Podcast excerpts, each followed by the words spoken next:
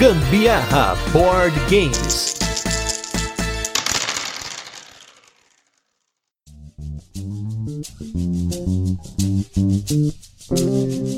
Fala galera, beleza? Aqui é Gustavo Lopes Gambiarra Board Games, hoje com mais um turno de comentários. Esse programa no qual a gente fala sobre assuntos relacionados a jogos de tabuleiro que não entram nos nossos episódios semanais. E uma das grandes ideias turno de comentários aqui é a gente explorar temas dos mais diversos dentro do assunto de jogos de tabuleiro, né? Desde a gente fazer comentários sobre jogos até filosofar um pouco sobre os aspectos deles. E hoje a gente vai falar aqui sobre um tema que foi eleito pelos nossos apoiadores lá do Catarse. Portanto, se você não apoia o Gambiarra Board Games, não deixe de apoiar lá no Catarse. Eles escolheram um tema que eu até fiquei meio assustado, porque ia ser difícil de fazer, mas aqui tem desafio, aqui a gente cumpre, que a gente vai falar hoje sobre acessibilidade nos jogos de tabuleiros. Como assim acessibilidade? Você vai entender logo o que, que significa esse assunto, que é um assunto muito importante, a gente discutir um pouquinho de certos aspectos nos jogos que elas podem afetar a experiência de determinadas pessoas. E para isso, para fazer esses assuntos de extrema dificuldade e periculosidade, do meu lado esquerdo, eu trouxe ele aqui da casa, né? O cara é da casa e ele, inclusive, que inventa esse sistema, né? Porque a gente conversa no WhatsApp, aí do nada, nossa, olha, vi isso aqui no Reddit, né? O Reddit. Olha esse link aqui. O que, que você acha? Putz, isso aqui dá um tema. Aí começa a discutir, e aí a gente fala, não vamos queimar a pauta conversando, vamos falar no podcast. Ele, designer e também, cara que já foi produtor de conteúdo, teve podcast, teve blog, teve tudo. Tô falando pra ele voltar a escrever, porque a gente tá faltando texto, tá faltando. Eu sei que a mídia de texto, podcast, né, geralmente não conta, mas a gente faz porque a gente gosta. Estou com ele, hashtag vem pra mesa, Rio 1908, Anderson Butileiro.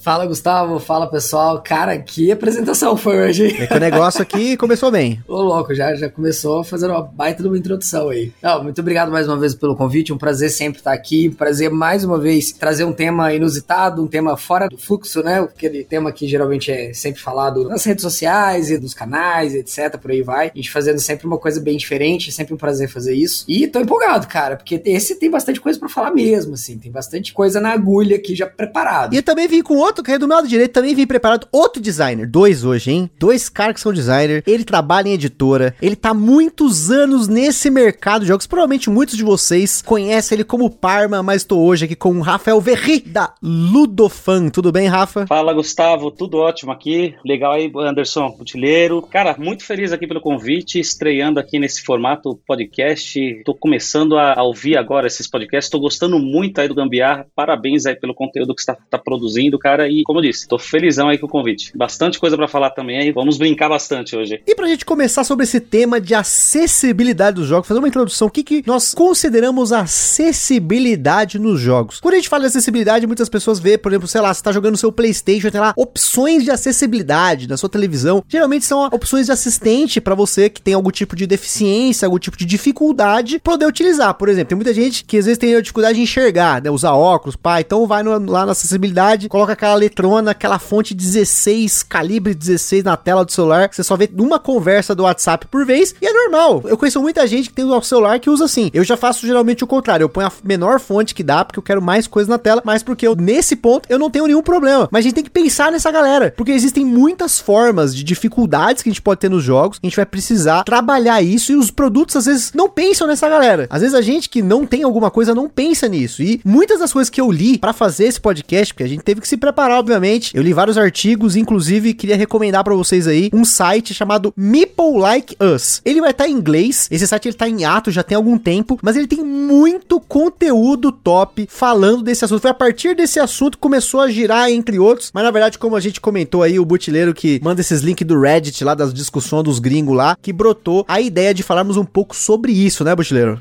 É, é um assunto que, na verdade, ele é bastante recorrente, né? Se fala muito sobre essa questão de acessibilidade, como você bem falou, né? Você vai jogar um videogame ali, já tem muitos anos que a indústria do videogame se preocupa com isso, né? Você vai nas opções do jogo, mudar o formato de áudio, ou sei lá, ou colocar uma legenda, aí a legenda tá maior e etc. Então é, é uma discussão que é bastante comum em outros meios e que talvez aqui pro nosso universo do board game que ela ainda não é tão comum, tá se tornando mais comum agora, é, essa preocupação voltando pro lado da acessibilidade, acho que maior agora. A gente tem muitos exemplos de jogos que fizeram muito sucesso aí no, nos anos 2000, anos 2010, cara, que são péssimos pra gente pensar em termos de acessibilidade em vários formatos, né, em várias questões diferentes. Então acho que é um assunto muito legal da gente trazer, da gente discutir, da gente pensar tanto do viés aqui do lado de quem tá produzindo jogos, né, o meu lado, o lado do Parma, aí a gente tá do outro lado da coisa, a gente desenvolve jogos, pensa em, em design, pensa em produto, né, pensa na produção da coisa, mas também pensar do lado do jogador, né, que é muito importante, porque é o jogador que vai lidar com esse desafio. Não, com certeza. E assim, e, novamente, vocês vão pegar aqui que a acessibilidade, ela vai muito além de alguma coisa. Por exemplo, a gente vai falar hoje sobre memória, né? Só uma pessoa que tem dificuldade com memória. Então, a gente ainda não tá pensando no Alzheimer, mas, por exemplo, uma pessoa que ela não tem facilidade com memória. Às vezes ela não é boa na memória a curto prazo ali, de memorizar as coisas na hora tal, ou mesmo de comunicação, dificuldade de comunicação, ou mesmo, eu já falei de uma parada aqui que a pessoa não se toca assim, mas é importantíssimo, que é a acessibilidade do idioma, da comunicação, né? Eu acabei de mencionar aí pra vocês um site que tem um conteúdo em inglês muito bom, mas se você não sabe inglês, já é uma barreira para você ter acesso a esse conteúdo que é excelente. Por isso que nós estamos aqui hoje, para você ouvi-lo de qualquer lugar do Brasil ou do mundo. Temos ouvintes também em Portugal e vários outros países. Um abraço aí pra galera aí que tá no exterior ouvindo Gambiarra também, porque é impressionante a gente ver lá um ouvinte na Tailândia. Quem é você que tá ouvindo na Tailândia? É real isso aqui, eu vi na estatística, então manda uma mensagem aí. Quem foi você que tá ouvindo, porque são mais de um episódio, então é uma pessoa que provavelmente tá acompanhando aí. E tá aí o papel para deixar o, o, Gambiarra também, o papel do Gambiarra, tornar o, o hobby acessível, né, em língua portuguesa, né? Com certeza, e, e não só isso, né, e trazer o conteúdo diferenciado, porque como o próprio Butileiro falou, a gente tem tentar trabalhar alguns conteúdos, vocês ouviram aí no Inteligências Múltiplas, até outros casts que a gente fez, que a gente traz alguns temas diferentes para tentar mudar um pouco da pauta, da discussão, né, mas ao mesmo tempo trazendo pro lado do board gameiro médio entender, sem termos, sem complicações aí para vocês, né. E acho que para começar, a primeira questão de acessibilidade, que acho que é a mais óbvia, que para mim sempre foi a mais óbvia, até porque também, novamente, o Butileiro sempre comenta isso daí, eu acabo pensando, é com relação ao daltonismo. O que, que é o daltonismo? É, aqui está relacionando problemas em que a cor é usada como um canal único de informação para o estado do jogo e como a paleta de cores utilizada no jogo pode funcionar. Acho que é muito fácil você ver jogos em que você tem cores muito próximas, né? E é engraçado que eu vejo a galera reclamando muito. Não é só o Butileiro, tá, gente? Isso não é exclusivo do Butileiro, porque eu conheço muita gente em grupos de board game que fala, pô, mas no Cryptid usaram um azul muito próximo do verde. Ó, eu que não sou daltônico, tenho dificuldade com o azul e com o verde do Cryptid. Eu reclamei no cast, inclusive, eu conheço a galera que pintou as peças do jogo de uma outra cor para poder diferenciar. Mas o grande problema é que apesar das cores serem próximas ali, você não tem uma diferenciação entre as peças, seja formato, seja iconografia, para pessoa que tem algum problema como esse, né, algum tipo de daltonismo, que eu sei que tem algumas diferenças, o Butileiro vai, vai falar logo na sequência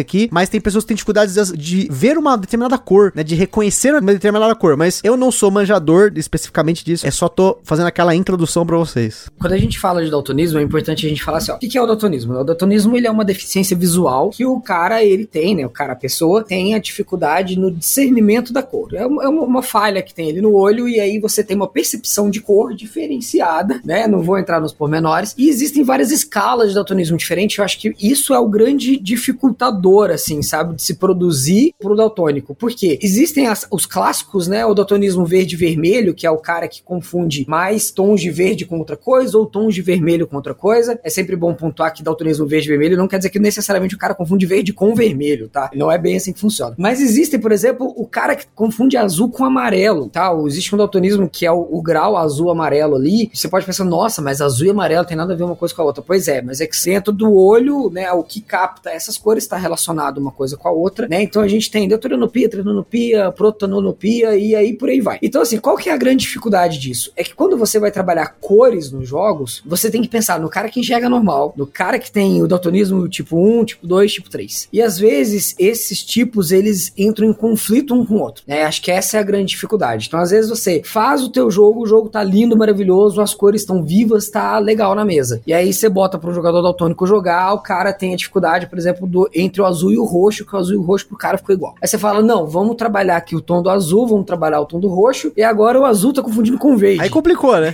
então, aí existe exatamente essa complicação. O que se faz muito hoje é uma diferenciação, como o Gustavo bem falou, em formatos de peça, né? Às vezes você entra lá numa, nossa, campanha do Kickstarter tá aqui como meta estendida, os meeples serem diferentes entre si. Nossa, isso é só cosmético. Cara, não é. Pro jogador daltônico, o fato dos meeples terem formatos diferentes entre si si, é uma mão na roda, ajuda muito na identificação das peças do jogo, né? Então, peças com formato diferente ajuda, é, identificação da peça, às vezes com um símbolo, né? Cada cor tem um símbolo diferente. Isso eu posso falar para vocês com total propriedade que um dos jogos que a gente vai lançar ainda esse ano aí, o Airport Rush, a gente fez um trabalho pesadíssimo de identificar cores, porque a gente tinha uma gama de cores muito grande entre as cores que estão representadas no jogo, e então, assim, era muito fácil uma cor confundir com a outra, né? Num determinado momento, o roxo ficou confundido com o vermelho, depois ele ficou confundido com o azul, a gente achou um meio termo e ainda socou lá um símbolozinho diferente. Ah, o roxo tem um símbolo assim, o azul tem assado, o vermelho tem etc. Então, você consegue trabalhar através de diferenciação de formatos, diferenciação de textura, diferenciação de um símbolo que você coloca para ajudar o jogador daltônico a identificar melhor aquele e jogo. o desafio é, é você conseguir também conciliar essa acessibilidade com um público maior, né? Quem não é daltônico, eventualmente ele também o produto ele precisa ser atrativo o suficiente para ele se diferenciar no mercado, né? E às vezes você trocando essas cores, ele acaba perdendo um pouco dessa diferenciação, vamos dizer assim, de cores mais chamativas, né? Porque é para você conseguir conciliar o daltonismo, essa questão do daltonismo com as cores do jogo, eventualmente você precisa também deixar ele mais uniforme em termos de cores, né? Se eu não me engano, né, Butileiro? Sim, sem É, então, eu acho que o desafio maior é esse: você conseguir conciliar é, a estética visual do jogo para um público maior, mas ao mesmo tempo também é, atendendo aí que é, o, o público que, que acaba sendo é, afetado pelo daltonismo,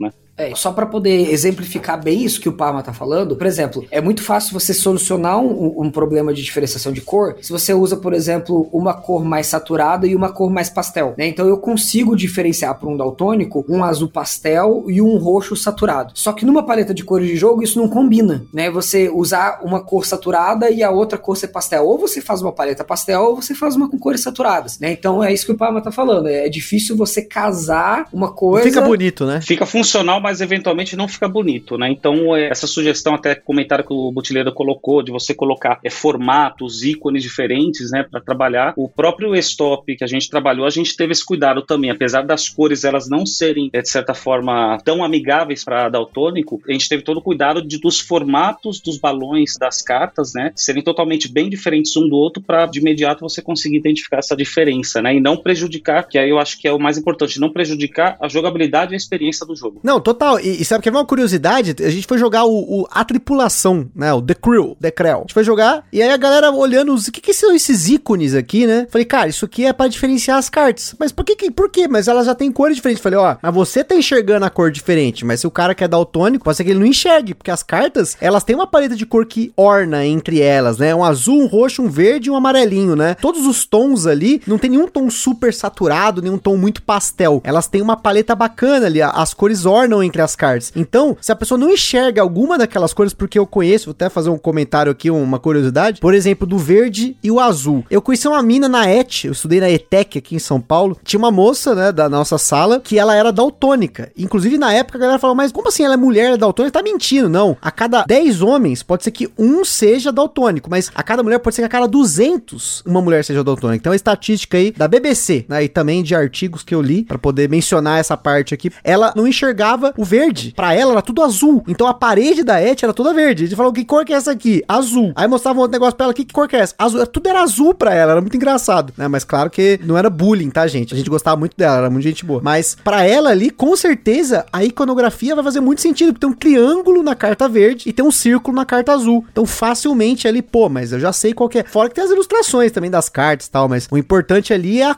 é o ícone. O ícone, pra mim, ali resolve. Claro que tem peças, por exemplo, você vai fazer uma peça de madeira, é mais complicado você gravar um ícone na peça, mas tem essa opção de você fazer várias peças de formatos diferentes, né? A gente tem um exemplo de um jogo mais antigo, o próprio Ticket Ride, se você pegar as cartas dele, o próprio tabuleiro, você vê que tem formatos das trilhas, né, onde o trem passa. Então, por exemplo, se eu não me engano, a trilha azul, ela tem um formato triangular ali no, no meio, né? O verde, ele tem um formato como se fosse um coração, algo do gênero, né? Então, até jogos assim mais antigos que a gente, putz, eu nunca imaginava que teria esse cuidado, acaba tendo, né? É, é bizarro, né? Tipo, 2004, né? O Ticket Ride, ele já tinha essa preocupação lá atrás, que depois deixaram de preocupar. A própria Days of Wonder, né? Fez o Ticket Ride com essa preocupação, depois me solta e ia matar e que as cores são todas iguais. Os barquinhos tudo igual, né? Putz. Meu Deus do céu, ia matar é sofrido. Mas só um comentário extra aqui, é, gente, a- a- o Gustavo comentou da uma experiência de vida dele, mas hoje em dia ele não faz mais esse tipo de bullying com as pessoas, tá? Perguntar pra um daltônico que cor é essa é bullying tanto quanto bullying com outras pessoas. É, não, é sacanagem, é sacanagem, com certeza. O bom é que hoje em dia a gente tem é, até instrumentos e aplicativos na, na internet que, que, a gente consegue simular é, para uma pessoa que não tem daltonismo, né? Como que seria a visão de alguém que tem daltonismo, né? Não sei se vocês já chegaram a ver esse não, é, caraca. Co-Blender, como chama o aplicativo. Então você sobe, você faz o upload de uma imagem real do sua, do, do jogo que você está trabalhando, né? E ele te passa ali simulações como que seria de acordo com o daltonismo, por exemplo, de cromático ou monocromático, quer que seja, e você consegue visualizar como que seria essa imagem, né? Eu acho que antecipa até essa questão de, de você ver, cara, essa minha imagem ela não está adequada para esse tipo de daltonismo, né? Então posso trabalhar melhor com uma outra paleta de cores ou eventualmente um tom diferente. Caraca, top. Para quem trabalha com a área de design mesmo específico, né, o Photoshop ele tem alguns plugins que você faz exatamente essa mesma coisa. Você está trabalhando ali numa imagem, ó, eu quero ver como é que vai ficar quando o cara daltônico ver essa imagem. Você tem um plugin que ele faz ali uma chapada ali por cima, né, um, um filtro, ele muda a coloração, né, para você enxergar como o daltônico estaria vendo aí os tipos diferentes de daltonismo, enxergando aquela imagem também é bem bom para trabalhar. Assim. Agora, a gente ainda nesse ramo da, da, acessibilidade visual, né, falando de acessibilidade visual no geral, né, a gente tá falando aqui de itens são relativos a questões de deficiência visual, principalmente quando há algum grau de capacidade de diferenciar informações visuais, por exemplo, uma fonte, né, que a gente comentou, uma iconografia que não tá otimizada, né? É claro que nessa sessão a gente poderia considerar a cegueira total, né? Porém, não é o foco aqui, a gente tá falando, né, de acessibilidade visual no geral, até porque é difícil, assim, não é difícil, tá? É, é bem complicado, mas existem, obviamente, jogos que uma pessoa que tem 100% de perda de visão poder jogar, como, por exemplo, um jogo que eu conheço chama Nictofobia. Esse jogo é um jogo bem obscuro, eu vi ele algumas vezes no, assim, vamos dizer assim, na, nas minhas andanças de board game, né? Acho que, acho que é importante a gente sempre procurar por jogos diferentes, porque ele é um jogo cooperativo no qual os jogadores, um dos jogadores ele vai estar tá enxergando, ele, ele, né, ele, ele enxerga, e os outros jogadores, eles estão tentando andar num tabuleiro usando só o tato. Então, assim, é muito louco o negócio, assim, eu fui jogar esse jogo, assim, numa loderia, eu fiquei impressionado, porque, tipo, ele, quando você tem essa ausência de visão, é amedrontador, e a ideia do jogo é passar justamente isso. Então, é, é assim, é, é, muito louco. Esse jogo eu recomendo que você procure depois, Nictofobia, tem mais detalhes, e tem várias resenhas na internet para você ver como é que joga o jogo, mas realmente ele é um jogo que uma pessoa enxerga e as outras pessoas tá tentando ali andar pelo tabuleiro. Tem mais coisas, tem mais detalhes no jogo, mas enfim, só uma curiosidade, mas falando um pouquinho de acessibilidade visual, né? Acho que ah, existem muitos jogos que na hora de traduzir o idioma dele para iconografia, eles falham um pouco na hora de colocar ícones que são inteligíveis. É claro que a gente tem mestres nisso, como é o caso do Ian O'Toole, que é o mestre, para mim ele é o mestre na iconografia. Pro cara fazer iconografia nos jogos Vitor Lacerda, o cara é o mestre, né? Porque rapidamente você identifica elementos no jogo e esses elementos conversam entre si, mas é um cara que manja de user experience, de design mesmo de jogos e tudo mais. Mas você tem casos de jogos que às vezes o ícone não é suficiente, ele vai lá e mete aquele texto lá, mas beleza. É uma forma de você colocar um jogo que tem ícones para pessoa rapidamente reconhecer, mas ao mesmo tempo tem o texto. Por exemplo, Terraforming Mars, que é um jogo que ele tem iconografia, mas ao mesmo tempo ele coloca o texto explicativo para caso você não queira ficar aprendendo ali o ícone e tal. Eu já tô acostumado, eu olho no ícone, pá, pá, já, já tô jogando, já tô mais tranquilo, mas às vezes pra galera que tá começando é legal, porque isso traduz, né? A gente vai falar um pouquinho disso, sobre esses idiomas criados dentro dos jogos de tabuleiro, porém, acho que na acessibilidade visual não é só isso, né? Tem muito mais do que isso. É, acessibilidade visual, a gente percebe que não são só para pessoas com deficiência, né, que a gente precisa buscar acessibilidade. Então, ela acaba sendo para um público em geral, né? Essa parte de iconografia, até mesmo o uso de fontes mais legíveis, a, questão de enquadramento de texto, layout de carta, eu acho que tudo isso daí acaba colaborando para uma leitura mais harmônica do componente do jogo, seja manual, seja carta, tabuleiro, que, que facilita, né? O Ian Tour, concordo com você, Gustavo, o cara é, é sensacional, é o cara do, da iconografia, mas é, se eu não me engano, acho que qual que é o jogo que é do, aquele que é do Carros, que, que é do português, do Lacerda, que a gente tá... O Kanban? Tá, o Kanban. É, foi, foi ilustrado por ele? A segunda edição, sim. A segunda edição, mas ela, ela também é confusa, não é? Olha, eu não posso opinar porque não joguei o Kanban EV, achei caro, fiquei com o meu Kanban velho. mas assim, acho que é importante a gente pontuar que, como você falou, é a questão de fonte, né? não vou entrar em detalhe, porque isso é um conhecimento mais técnico, né? Mas existem fontes que tem serifa, sem serifa, tem fontes que são curvilíneas. Que, olha que interessante, eu acompanho alguns grupos de design de jogos, uma galera que tá tentando fazer seus jogos e tal, e é claramente você vê quando a galera não se tocou nisso, quando o cara usa essa fonte, que ela é tipo fonte feita à mão. Sabe quando você escreve à mão, fica aquelas curvinhas e tal? Essas fontes geralmente elas são bonitas de se ver. Você vê lá num convite de casamento, umas paradas assim. Mas num jogo de tabuleiro, isso dificulta muito enxergar. Porque essas fontes, quando você diminui elas, elas têm muito detalhe. Então, o ideal é você usar uma fonte que ela, se eu não me engano, ela não tem serifa. Fica aí. Vou confirmar esse conhecimento. Depende do, do caso, tá, Gustavo? Dentro de design gráfico mesmo, tá falando agora da minha área mesmo da vida, né? Eu sou designer gráfico, né? Além de, de game design. Quando a gente tá falando de blocos de texto, a gente tem que mensurar o tamanho desse bloco de texto. Sim, tá? sim. E, e aí, então, assim, se eu tô falando de um texto descritivo numa carta, não necessariamente é um problema você fazer com uma letra sem serifa, tá?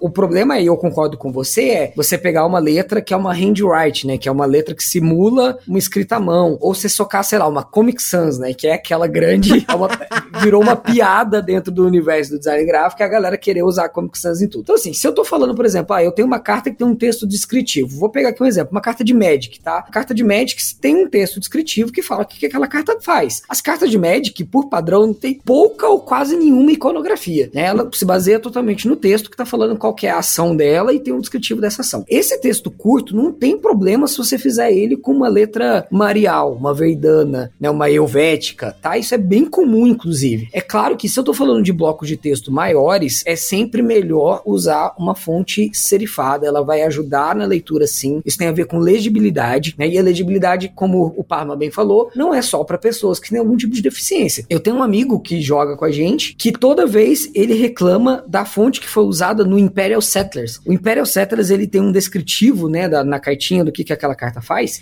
e a fonte é minúscula, né? Então que até pessoas que não têm uma deficiência visual ou que têm uma deficiência visual, que você usa um óculos já resolve, é difícil de ler aquele texto, né? Porque ele foi escrito com uma fonte com serifa, né? Seguiu todos os padrões bonitinho, mas os caras na hora de fazer a tradução, uma coisa até que o Parma falou, é você vai adaptar a coisa para aquele layout. Então assim, eu tenho um texto em inglês que tem meia dúzia de palavras. Quando eu vou traduzir aquele texto para português, às vezes meia dúzia de palavras não cabe, né? Porque as palavras em português são mais compridas e tal. Então você vai e diminui o tamanho da fonte para poder caber. E aí os caras me socaram lá uma fonte com serifa tamanho 8, é impossível de ler aquela carta, você tem que ficar aproximando ela para conseguir ler, né? Então tem muita coisa do próprio layout da carta em si que vai, vai favorecer a sua leitura da carta. Se cabe o texto. Cara, quanto jogo eu já vi que na hora da tradução a parte de texto tava vazando para fora da caixinha do texto que era delimitada pro texto, Em sabe? regra geral, o português usa muito mais, mais espaço, né? A, a língua portuguesa não tem um aproveitamento tão melhor assim em termos como a língua inglesa, né? Então, putz, para traduzir, você conseguir diagramar tudo isso daqui, o bloco de texto acaba ficando bem pequeno, né? Mas uma coisa que eu acho legal até pontuar nessa parte de fontes e acessibilidade visual é o conflito que acaba tendo da fonte ela ser legível e acessível, eh, mas ao mesmo tempo ela acabar não sendo tão imersiva com o tema do jogo, né? Eu dou até um, um exemplo aqui de um jogo que eu fiz, que foi o Supernova. Eu, na ocasião lá, acabei utilizando uma fonte totalmente imersiva ao tema, eh, relacionado à exploração espacial, só que realmente ela acabava trazendo uma dificuldade de leitura no manual, que era uma fonte que causou cansaço de leitura, né? Mas aí eu acho que fica a questão da gente tentar buscar sempre esse equilíbrio de identificar uma fonte que, ao mesmo tempo, ela consiga passar essa imersão com o tema, mas também ter uma leitura agradável, uma leitura que consiga trazer essa acessibilidade, né? Não, com certeza. E se você que tá ouvindo aí tem curiosidade, depois procura um pouquinho sobre a teoria desses fontes serifadas, sem. A, gente às vezes vê nas fontes, que você vai escolher a fonte lá pra você colocar no seu trabalho, de escola, de faculdade, tem aquelas fontes sans serif, né? Que tem lá, e você, pô, mas o que, que tem a ver fonte serif, sans serif? Tem uma teoria de como você usa isso melhor pra web, melhor pra trabalhos escritos, tem uma teoria de pontos por pixel na sua tela, por isso que essa fonte é melhor pra um texto maior, ou uma fonte sem serifa pra um texto pequenininho, e assim vai. Vai muito também da qualidade de impressão, tem um monte de coisa envolvida, e como o próprio Parma falou, às vezes, por mais que você queira colocar uma fonte ali que seja mais acessível, mas você quer fazer, por exemplo, uma carta num jogo, você tem que colocar um texto lá, mas como se fosse escrito à mão, só que a escolha da fonte é muito importante, porque existem fontes e fontes, claro, né? Se você for procurar, existem fontes caríssimas, você vai comprar uma, né, a licença de uma fonte pra colocar no seu trabalho num jogo, tem muita coisa muito boa, e tem também as que você pode pegar aí, que às vezes não é tão legal, mas combina, né? Aí na hora que você vai imprimir, quando você diminui a escala da carta e tal, você vai ver, putz, olha lá, já não ficou tão legal. Mas é importante que quando você tem muita leitura, tem muita.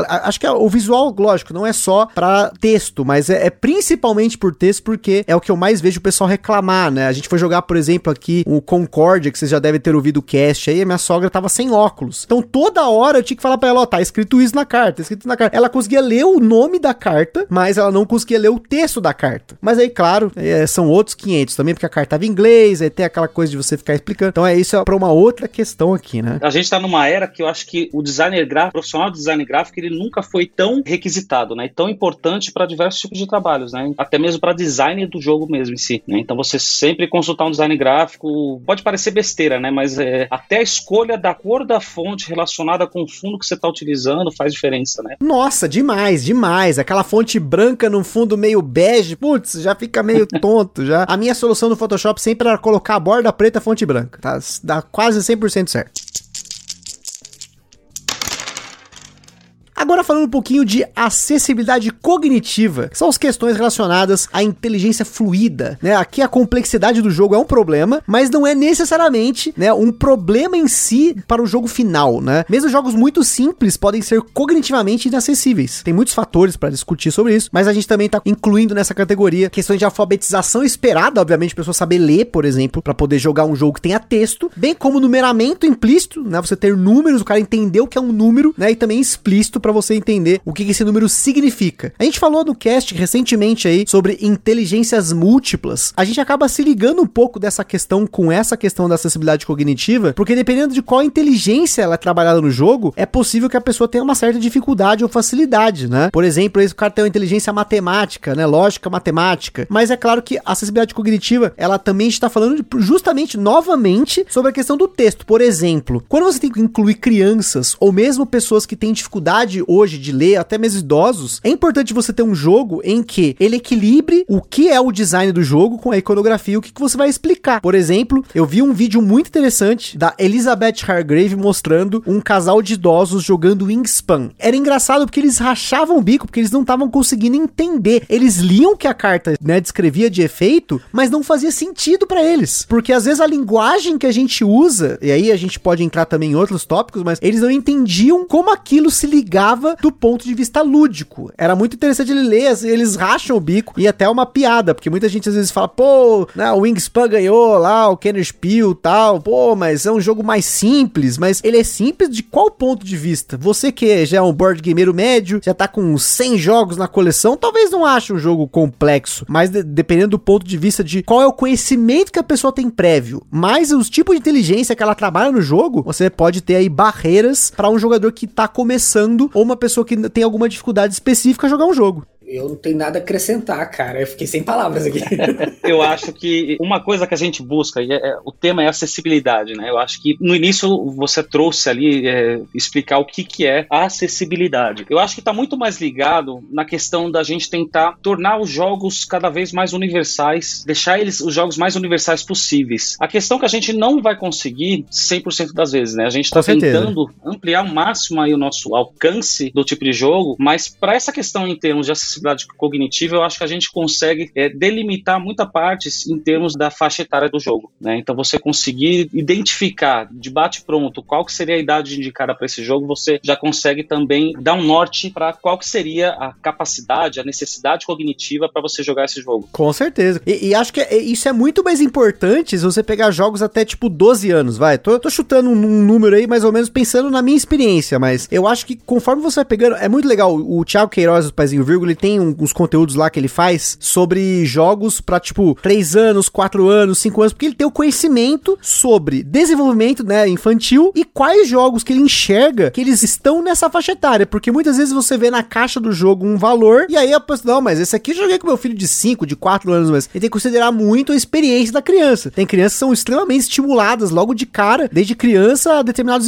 sei lá, alguns inputs, né, para a palavra aqui, né, que me fugiu a palavra, mas determinados sei lá, sensações, determinadas conhecimento. Por exemplo, eu, quando era pequeno, eu sempre tive muita curiosidade com o idioma inglês. Eu não sei por que raios, mas desde criança eu sempre fui muito atento ao idioma inglês. Eu via as músicas ficava perguntando o que, que, tá acontecendo. Aí meu pai, quando eu era pequenininho, ele me deu um cursinho de, desses de inglês que você ouve na, no Walkman. E aí eu acabei ganhando dicionário, videogame, para poder trabalhar isso. Então, assim, hoje pode ser que eu não, não seja o cara com a melhor pronúncia no inglês. Mas se você me colocar para falar e entender, putz, vou tranquilo, me viro de boas. Porque foi pela vivência. Nunca fiz curso, mas eu tive vivência, né? Mas esse foi um estímulo, a palavra que eu queria era estímulo. Esse foi um estímulo que eu tive de criança. Agora, tem criança que tem estímulo musical e assim vai. A mesma coisa com jogos. É muito curioso você ver a criança que já, já joga desde criança, né? Um, por exemplo, um videogame. É muito louco você hoje as crianças com celular. Putz, cara, moleque cata o celular, desbloqueia, ele entra no YouTube, bota Baby Shark com 3 anos de idade, praticamente, né? É impressionante, porque é o estímulo que a criança teve. E isso vale para os jogos de tabuleiro. Mas, claro, entra também no caso que a gente comentou aqui, né? Da, da alfabetização esperada. Você espera que a criança de tantos anos ela tenha tido educação mais ou menos assim. É meio padrão, né?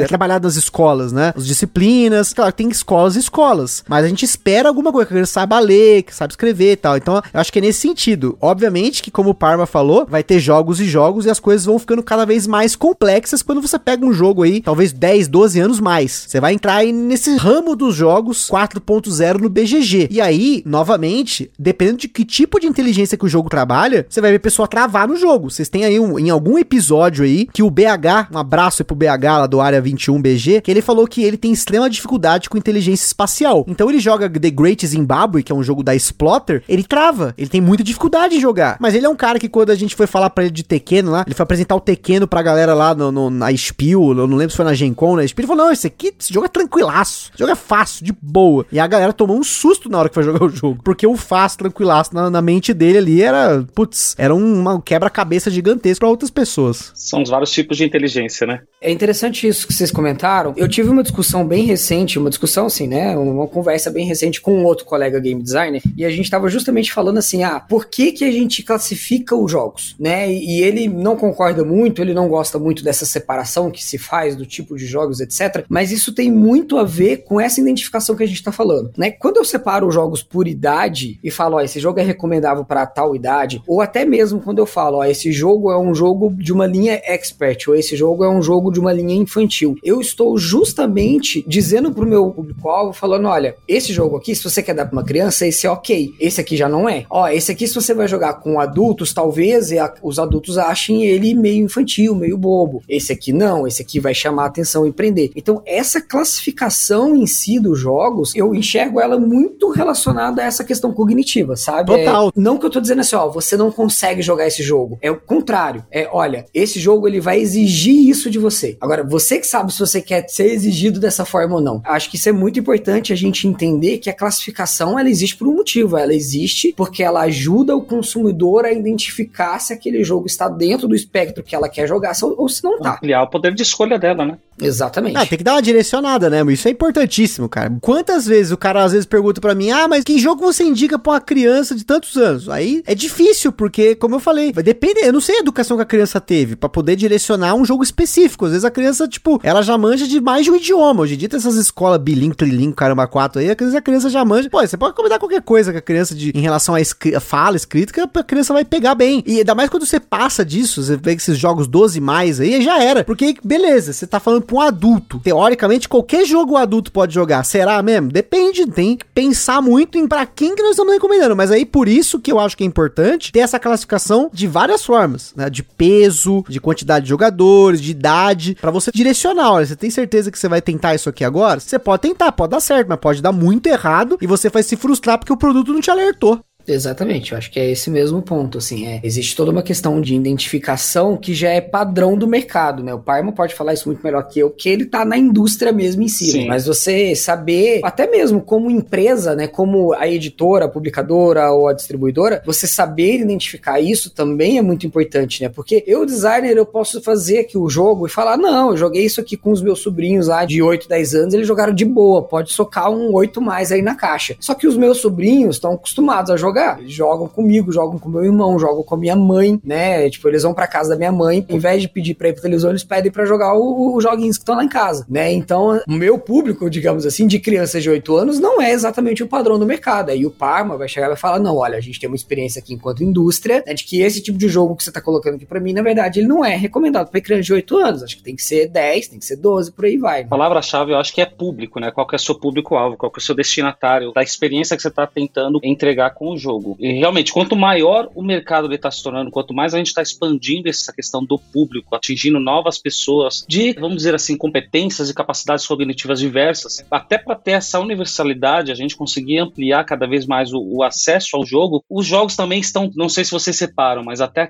em termos de complexidade, a gente vem percebendo uma tendência de uma diminuição no nível. Né? A gente está percebendo que o mercado em geral, como um todo, diversos estudos de criação, estão começando a partir para jogos mais simples, né? buscando efetivamente é, atingir esse público mais, mais amplo, né? até para dar essa acessibilidade cognitiva também. Eu vejo isso daí até como uma, uma forma de mostrar que o nosso mercado também está muito maduro. Você pega, por exemplo, o mercado de jogos digitais, videogames, na minha época que eu jogava, eu jogava o quê? Battletoads, ou é, aqueles jogos que a gente, o Metroidvania, que a gente não conseguia terminar ou passar, era extremamente difícil, né? Você não tinha uma acessibilidade tão grande como a gente tem hoje com os jogos mais modernos no mercado digital. Hoje você pode pegar vários tipos de jogos assim, definir dificuldade, tem dificuldades inclusive de alguns jogos que você não, é, você acaba nem morrendo no jogo, né? Então você pode curtir a história de boa. E eu fazendo um comparativo com o nosso mercado de jogos de tabuleiro, eu vejo que isso daqui também está evoluindo. Então, no, no, há uns anos atrás, a gente não se preocupava tanto com esses temas de acessibilidade, buscando atender esse público mais amplo, né? Então, o mercado estando também mais maduro, é, isso se passa, começou a ser também uma, uma, uma, prioridade, algo buscado, né? Tanto que, até passando uma informação aqui, não sei se sabem, mas o mês passado a própria Asmodee anunciou é um estúdio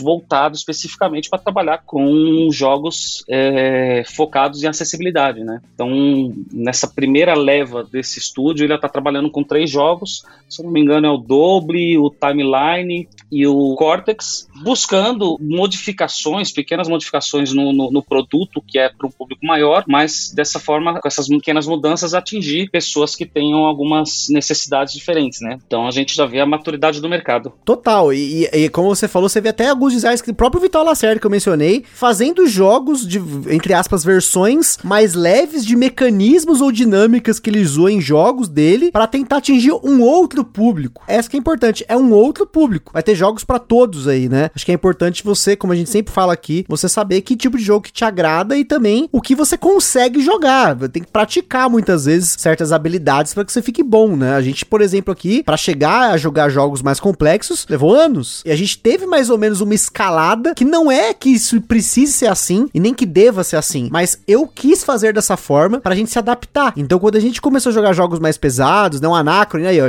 finalmente falei de Anacron aqui, mas um Anacron, um Tricerion, sei lá, um jogo do Vital Lacerda, a gente teve muitos jogos no background para pegar mecânicas, dinâmicas. Então, na hora de explicar um jogo desse, eu falo, ó, isso aqui tem naquele jogo, isso aqui tem naquele jogo, isso aqui tem naquele jogo. Isso é uma forma até de você ter uma linguagem dentro do universo de board games, não só a linguagem de termos, como a gente já fez aqui um podcast, só para falar de termos que são usados pelos board gamers médios, mas também pelas dinâmicas que você usa dentro do jogo e até mesmo a estética dentro do ramo de jogos modernos que acaba sendo compartilhada muitas vezes de jogos para jogos. O Parma falou uma coisa que foi interessante de refletir sobre isso, tipo, a gente percebe que ao longo dos anos a premiação na Spiel des Jahres, né, ela tem diminuído cada vez mais a régua deles, né? Então, total, é, total. De uns 10 anos para cá, cada vez jogos mais leves estão sendo premiados. Eu já fui um, um que já fui muito crítico, né, dessa régua deles ter, ter passado por essa mudança tão drástica, e hoje eu já enxergo muito mais esse outro lado que o Parma comentou, né, de olha, por que, que os jogos estão ficando mais leves e por que, que as premiações estão cada vez premiando mais esses jogos mais leves? Justamente por esse viés, né, de se enxergar que esses são jogos mais acessíveis e o Spiel é justamente uma premiação de acessibilidade, né? Quanto mais acessível o jogo for, na verdade, assim, eles têm dois pilares, né? O jogo é acessível e inovador. Então, quanto mais acessível e inovador o jogo for, mais chance ele tem de ganhar o Spiel. Pega lá, quem que tá concorrendo esse ano? Pega os três concorrentes. Cara, pode olhar. São três jogos que são acessíveis, são fáceis de explicar a regra, né? São jogos que entram em todos esses fatores que a gente falou, principalmente nessa questão do cognitivo, são jogos que são extremamente acessíveis para famílias, para crianças, para começar a jogar. Inclusive no Kenner Spiel, a régua também diminuiu, né? A gente Sim. percebe que a, a, até o grau de dificuldade, de entendimento, se a gente parar para ver, o Le Havre foi vencedor, se não me engano, do, do Kenner Spiel. Ele tem uma barreira de texto enorme, de interpretação ali, né? Que hoje eu não vejo, por exemplo, esse jogo atingindo esse tipo de prêmio, né?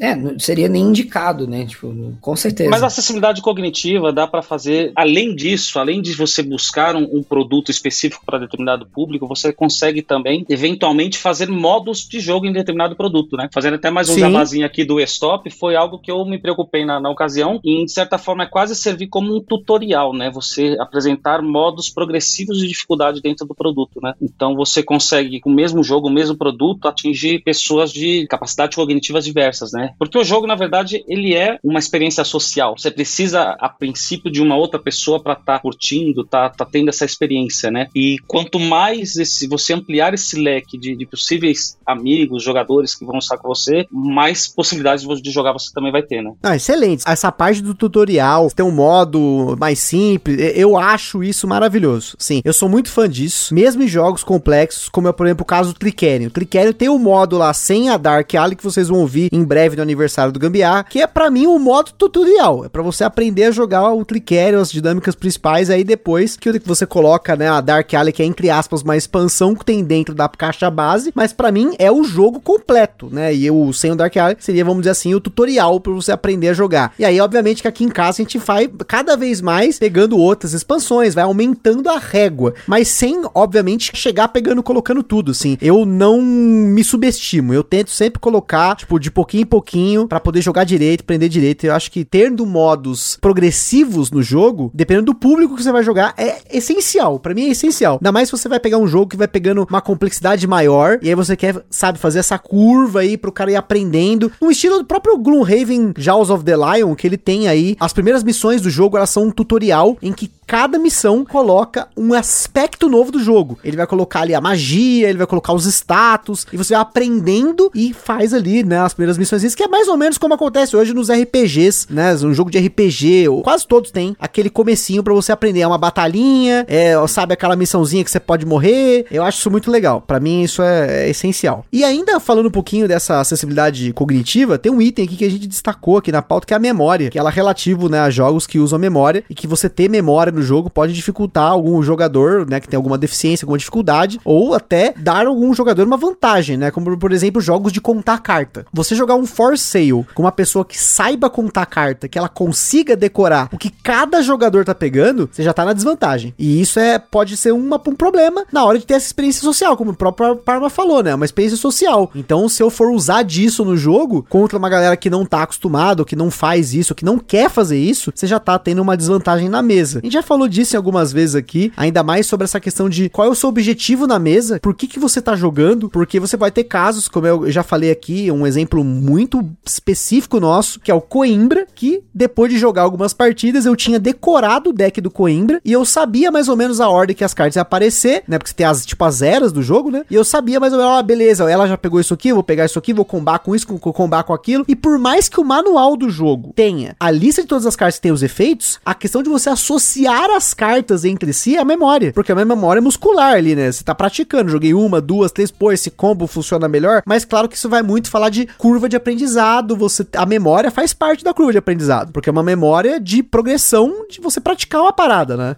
Já aconteceu várias vezes comigo, né, de jogar jogos que exigem bastante essa questão de leitura que o Gustavo tá falando, e, e eu ouvir muito essa reclamação, né, eu jogo bastante com minha sogra, ela não é uma gamer, né, ela não joga jogos mais pesados, mas a gente tenta sempre levar, quando a gente vai lá almoçar na casa dela, a gente leva alguma coisinha para jogar com ela, e a minha sogra é uma pessoa que tem uma dificuldade de memória muito grande, mas ela gosta de jogar, e a gente tenta, então, sempre encontrar alguma coisa que para ela fique adequado, sabe, e é e é muito engraçado porque o Carcassonne, por exemplo, é um jogo que a gente sempre leva, porque ela gosta muito do Carcassonne. Só que toda vez que a gente chega e eu preciso relembrar ela as regras do jogo, é porque ela não lembra de primeira. Mas assim que eu relembro para ela as regras, ela joga, sabe? Mas é engraçado porque aí ela pega a peça e ela sempre fica lembrando assim: essa aqui é a estrada, não, essa aqui é o rio, não, essa aqui é não sei o que. E aí ela, quando ela lembra o que que é, ela lembra o que que ela tem que fazer. Mas aí ela não lembra o que que ela já estava construindo construindo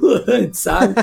então é, é, é, divertido jogar com ela, a gente dá risada, ela mesma dá risada dela mesma e tal, assim, é sempre divertido. Mas assim, é a gente vê como é importante trabalhar essa questão. E eu sou um defensor muito, muito grande de, dessa ideia de que os jogos eles têm um papel muito grande para a terceira idade, nessa questão de auxiliar né, o exercício da memória, trabalhar todo esse lado, porque existem muitos artigos, tá? Muitos artigos mesmo que falam sobre esse esse trabalho, existem estudos científicos que eles pegaram milhares de pessoas na terceira idade e com um grupo eles ensinaram esse grupo a jogar Go, né, que é aquele jogo tradicional lá que é muito jogado na Ásia, lá no Extremo Oriente, e que no outro grupo o outro grupo não jogava Go. E que depois de alguns anos eles analisaram o grupo que jogava Go e eles tinham resultados de teste de memória superiores aos que não jogavam Go, né? Então assim, como é muito claro que o jogo de tabuleiro ele tem um papel muito importante na memória e, e assim, eu, eu tô, tô, tentando trazer um outro lado, tá? É que a gente tem sim jogos que trabalham memória,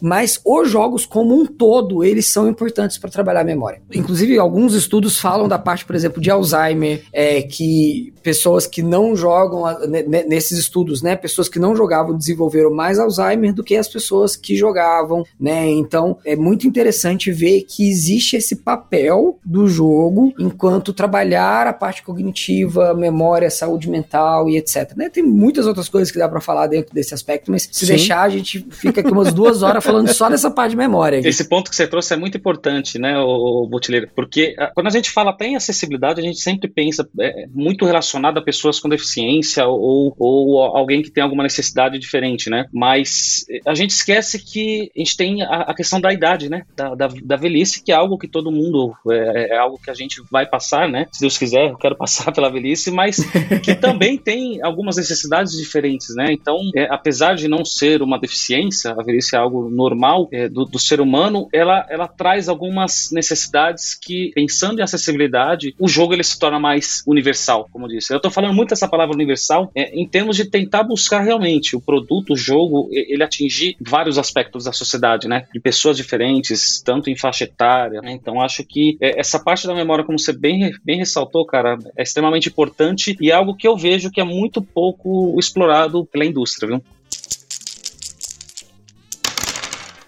E aí, falando, esse sim muitas vezes vai entrar na questão de alguma dificuldade ou deficiência, que é acessibilidade física, que ela é relativa a questões de controle motor, seja de precisão, de falta de controle, né? As questões aqui elas vão incluir elementos de destreza e até mesmo até que ponto um jogo facilita o jogo com instrução verbal, né? E até tava comentando, já comentei várias vezes aqui que eu tenho às vezes uma tremedeira na mão. E aí eu vou jogar um jogo tipo Tokyo Highway, que você tem que ter uma extrema precisão para colocar carrinhos e palitos empilhados, e eu me ferro nessa, assim, eu tenho que segurar a pinça do jogo com as duas mãos para ter a firmeza ali na hora, porque não é sempre que eu tenho esse tremelique, mas eu acho que é na hora que eu preciso não ter que eu tenho. É impressionante, é coisa psicológica. É que nem quando eu falo, eu vou preciso gravar um vídeo. Cara, eu seguro o celular, já acabou a firmeza. Tanto que eu comprei aqueles gimbal, porque eu ia fazer às vezes uns vídeos aqui, cara, ficava aquela bosta, né? Tipo, na hora de mexer o celular assim. A gente tem um leque gigantesco para se fosse falar aqui, a gente obviamente não vai entrar no detalhe aqui, né? Mas um exemplo interessante, eu tava assistindo um vídeo sobre uma resenha do Palm Island, né? O Palm Island recentemente veio aí pela Paper Games e foi muito interessante que o Brian lá do, da Star ele falou assim: "Ah, esse aqui é um jogo que você pode jogar somente com a sua mão". E ele já ele parou na mesma hora e falou assim: "Ó, oh, calma. Não é que você precisa ter mão para jogar o jogo, porque você pode jogar esse jogo na mesa, mas você vai ter que ter de alguma forma algum jeito de girar as cartas ou virá-las". Então, quando ele falou isso, cara, na hora eu tomei um susto porque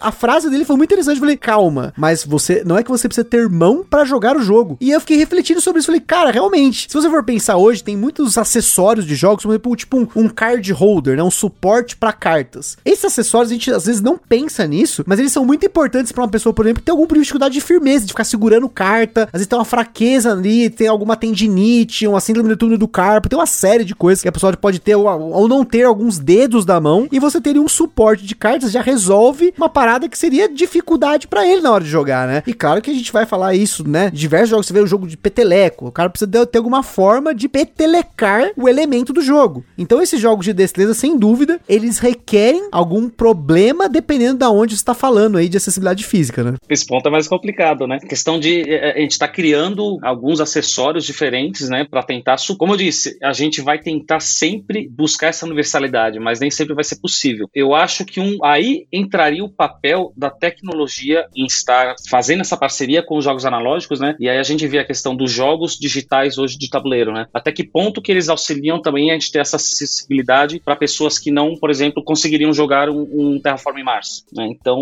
eu acho que uma forma da gente conseguir dar essa universalidade para esses tipos de jogos seria a via inversa. Agora a gente partir para o meio digital. Então, a gente fugir um pouco da parte do analógico. Vamos imaginar uma pessoa que tenha realmente portadora de deficiência e não tenha os braços, não consiga manipular cartas, né? Mas ela consiga ter acesso a computador. Putz, ela vê uma pessoa jogando Terraforming, ela quer jogar eventualmente, como que ela conseguiria jogar isso? Eu acho que uma solução seria realmente a gente ter a junção aí dessa parte analógica com a parte digital. Cara, você falou do, desse ponto, nossa, na hora me veio um caso muito louco, cara. Esse aqui é muito louco. Tem um streamer, agora me fugiu o nome desse streamer, ele é um streamer de jogos digitais e ele fechou Elden Ring recentemente aí o jogo aí da, da galera, provavelmente o Game of the Year, escreve aí, você que tá ouvindo, Game of the Year Elden Ring, essa obra maravilhosa que é um jogo difícil, a gente tá falando de acessibilidade. Ele é um jogo que tutorial dele é moda caralha, tipo, ele não tem nível de dificuldade, é sempre, tipo, se vira pra matar. E esse cara, ele zerou o jogo sem as mãos, sem, ele tem uma deficiência que ele usa, tipo, uma parada, parece um assopro, que ele assopra, tipo um canudo. E ele jogou o jogo, tipo, até o final, zerando assim, tipo, fodamente. E aí você falou agora, pô, jogo digital como papel para uma pessoa que não tem acesso, por exemplo, pra jogar um jogo físico. Realmente, eu não tinha me tocado pensando nessa ideia, né? Tipo, beleza, esse cara que, esse streamer, por exemplo, ele tranquilamente poderia jogar, claro, tranquilamente, porque ele sabe ali operar o equipamento lá que ele usa para poder jogar um jogo desse. Ele poderia tranquilamente jogar qualquer jogo de tabuleiro, ou pelo menos a maioria deles, num âmbito digital, seja uma implementação digital do jogo ou uma adaptação do jogo, porque tem diferença, né? Você pegar um jogo e colocar ele num meio digital, tipo um tabletop simulator que simula a mesa do jogo, ou você tem uma adaptação dele, como é, por exemplo, alguns jogos, tipo no próprio BGA, que eles adaptam o jogo para plataforma, ou mesmo versões da Steam dos jogos, que tem animação, você pega novamente o Wingspan, né? O Wingspan tem lá uma versão digital bonita, os passarinhos cantando e tal. Ele faz ali, né, o jogo de cartas, mas ao mesmo tempo ele tem animações, tem algumas facilidades, aí, algumas manutenções que no jogo físico você precisaria fazer e no jogo digital você não precisa. Mas consegue ter aquela interação social que o jogo de tabuleiro ele permite, né? Exatamente. Eu acho que ele mantém isso e, e, e acaba sendo uma alternativa viável. Um outro aspecto que a gente pode trazer para essa parte também, parecido com um exemplo que a gente deu antes, né? a gente tem que pensar nessa questão motora, talvez também para pessoa que não tem deficiência. E uma coisa que é muito importante quando a gente está falando disso é o design que a gente chama de design UX, né? O user experience, né? A experiência de usuário. Então você tem um desenvolvimento do design do jogo já focado em deixar coisas nos lugares mais acessíveis. E eu tô falando de quê, por exemplo? Quando você monta o tabuleiro do jogo, você colocar os recursos no lugar que seja mais fácil de pegar. Né? Eu não vou colocar o recurso lá no meio, em cima de um lugar, que se eu colocar aqui a mão e pegar a cartinha X, eu derrubo um monte de coisa e espalho e atrapalho a posição como é que o jogo tava, né? Então, pensar em como deixar as coisas. Obviamente que no caso do Tokyo Highway, lá que o Gustavo tem dificuldade, o propósito do jogo é esse, né? É que você tem que ter um controle total, motor para não derrubar as coisas. Mas se, se eu tô falando, por exemplo, de um jogo de miniaturas, eu não posso fazer o jogo de uma forma que, se na hora que eu tenho que pegar uma miniatura para mover ela para outro espaço, isso vai atrapalhar o estado do jogo, né? De forma que atrapalha a jogabilidade. Quando eu tô falando de um Eurogame, é, ah, vou colocar aqui uma carta que vai ter moeda e recurso em cima dela, e aí, dependendo do momento do jogo, eu vou precisar pegar essa carta. Poxa, se eu preciso pegar a carta que tem moeda e recurso em cima, eu com certeza tenho uma grande chance de atrapalhar o estado do jogo. Então, quando eu penso em essa ideia do layout das coisas também ficar melhor, eu também tô pensando na parte motora, tô pensando em qual é o grau de dificuldade de lidar com componentes do jogo, que seja mais acessível, que seja mais fácil de mexer. Vou dar um exemplo bem bobo, tá? Tem muitos jogos que quando você pega uma carta, as informações principais das, da carta estão no alto à esquerda, porque se convencionou a quando você tem várias cartas na sua mão, você abrir as cartas de forma com que essa informação no alto à esquerda esteja aparecendo, né? Quando você pega um deck de cartas e abre ele na mão, né? Você geralmente deixa a primeira carta de cima, ela se move para direita e a última carta lá de baixo se move para a esquerda, então todas as cartas se abrem num leque que a informação está sempre no alto à esquerda. Então ela sempre vai estar visível quando você tem 4, 5, 6 cartas na mão, né? Isso tem a ver com a experiência de usuário, né? Se acostumou a usar essa linguagem e usuários então jogam o jogo usando as cartas dessa forma porque é mais fácil de ver a informação. Se eu quiser ser disruptor, né? Ah, vou fazer um jogo completamente diferente, eu vou colocar a informação embaixo na direita. Cara, você vai estar criando um problema pro jogador, né? Você não está tornando o jogo mais acessível. Você tá criando uma barreira pro cara jogar teu jogo, né? E isso tem a ver, obviamente, com a, qual é a facilidade que o cara vai ter para quando ele tiver com várias cartas na mão, ele ver essa informação que tá ali embaixo à direita, né? O texto da carta, o nome da carta, a iconografia da carta, onde é que ela vai ficar, né? Então, onde que essas coisas vão ficar tem a ver tudo com como se foi convencionado jogar, a usar as peças, usar cartas, posicionar coisas, né? E aí, o que, que é mais fácil para eu fazer a administração das peças do jogo. Tudo tem um motivo, não é só porque fica bonitinho na mão. Exatamente. E fica a informação ao vivo pra galera aí, ó. O nome do streamer lá do Elden Ring, ele se chama Rocky No Hands. E né, o feito dele não é só zerar o jogo, não. Ele zerou o jogo sem magia, sem armadura, sem summon e sem as mãos, porque ele usou um negócio que chama Quad Stick, que é um, uma parada que ele coloca na boca, tem uns botões que ele pode assoprar e ele também pode empurrar tal. Você tem uma noção, esse cara ele é tetraplégico, ele ficou tetraplégico aos 19 anos, e aí o cara, tipo, conseguiu essa forma de voltar a jogar videogame e ele, o cara é muito monstro. Se você pegar as paradas que ele faz, eu não faço com nenhuma tranquilidade. O que ele fez com esse Elden Ring, gente, eu só xizei o jogo pra poder ganhar. Então fica aí a denúncia que eu xizei o jogo.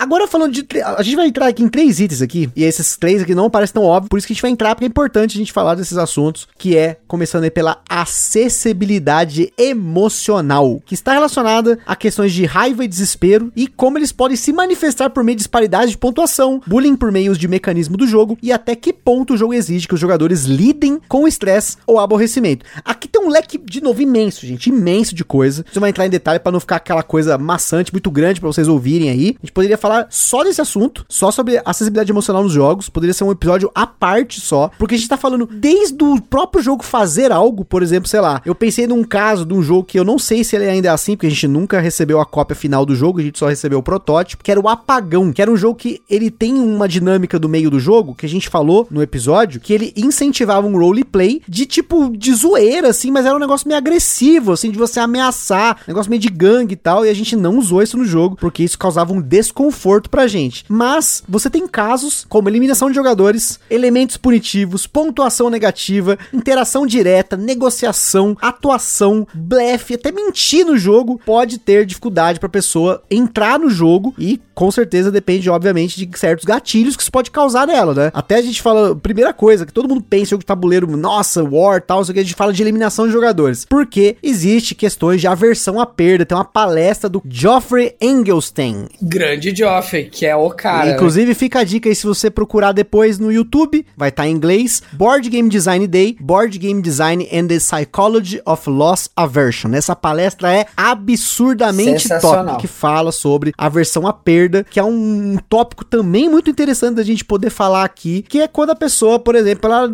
não gosta de perder. A perda causa diversos comportamentos da pessoa. Você tem aquela galera que sabe, tipo, nesse jogo é uma merda, ou aquela cara que vira a mesa, quebra coisas, sabe? É comportamentos mais extremos. Tanto que hoje você vê nos designs modernos o desuso, vamos dizer assim, de eliminação de jogadores. Apesar de existirem jogos de eliminação de jogadores, vai continuar tendo, sempre vai ter. Mas você tem muitas vezes algumas formas de voltar o jogador pro jogo, ou dele ter um outro papel, ou do jogo ser rápido a ponto dele não perceber que ele ficou tanto tempo fora, ou mesmo soluções de pontuação escondida para você não ver o pontuação dos amigos. Meu irmão falou disso aqui no, no Gambiar, sobre ele não gostar de ver o cara disparar na frente. Tem jogos, por exemplo, como Sagrada, que ele só conta o, o ponto no final do jogo, ele gosta disso, né? Tanto que Sagrada é um dos jogos que meu irmão mais gosta. Você tem interação indireta, quando você não tem um take that ali, alguma coisa que, sabe, na sua cara, como é, um efeito que pode causar um, algo negativo no jogador, e até mesmo troca de pontuações negativas por positivas para outros, porque existe ali uma. Eu sempre falo aqui, né, que o, às vezes o jogar na pontuação não é só quem pontua mais, é sobre a diferença do primeiro pro segundo, segundo pro terceiro. Então, se você tem um jogo que o jogador A vai pontuar menos 10 e um jogo que o jogador A pontua 0 e o jogador B pontua 10, o efeito é o mesmo. O, a diferença só é que em um jogo o cara teve uma pontuação negativa, isso causa uma informação para ele do jogo, e no outro jogador que pontuou positivo tem um outro impacto, né? Tem um outro gatilho. Eu acho que pelo menos só nisso a gente teria um leque imenso para falar, mas tem muito mais coisa aí que tem impactos emocionais emocionais dentro de um jogo. Em game designer, isso daí é muito utilizado